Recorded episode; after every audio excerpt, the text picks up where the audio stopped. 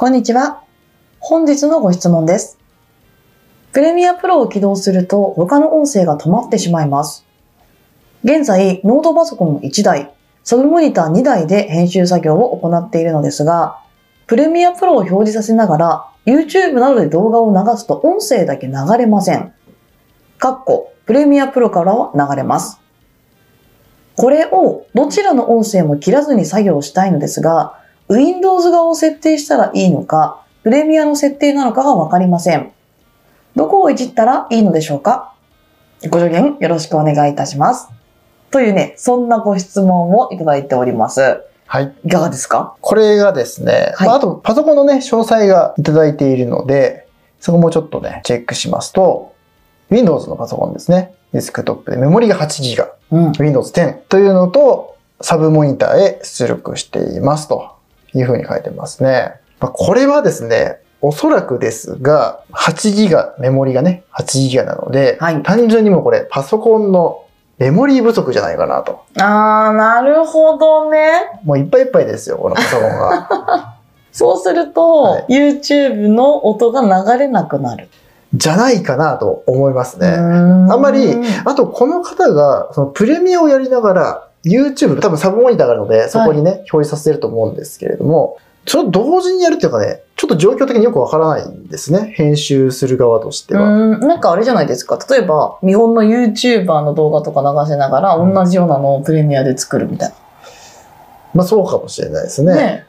ただその場合も別にね、ちょっと一旦停止して編集とかね、っていうのができればいいのかなっていう気もするんですけれども、そう、なので、この自分自身の編集で考えた場合に、編集してる時に他のなんか YouTube とかを再生しながらっていうことをやったことがないし、やる必要性もないので、まあ、そこの状況もちょっと知りたいなっていうのがあったんですね。なので編集にその欠かせないその YouTube の動画なのかな。だとしても、同時にやる必要があるのかなっていうのはちょっとね、まず思いました。その作業としてね。確かに、うん私は鈴木さんに言われるまで全然気づきませんでしたけど、確かにそうですね。なので、そもそもその必要があるのかな。でも仮にそのね、YouTube で見たい、見ながらというのであれば、今のね、状況であれば、例えば、もうその YouTube はスマホで見るとかね。うん。で、このパソコン8ギガだと正直プレミアは厳しいので、はい。もうこのパソコンはプレミアに集中して、他のアプリは全部閉じて、プレミアだけ開いておいて、このラップトップはやると。で、YouTube はスマホだったり、まあね、iPad とかそういうのが、デバイスがあればそこで見るっていうね。そういう感じがいいんじゃないかなと思いますうね。ん。ノートパソコン1台とサブモニター2台、そうそう合計3台でやってか結構なんかプロっぽい感じしますけどね。でも8ギガだからやっぱりメモリは少ないんですね。そう、だから、おそらくそのメモリーが8ギガのノートにサブモニター2つやってる時点で、そこでも負担は大きくなってますよね。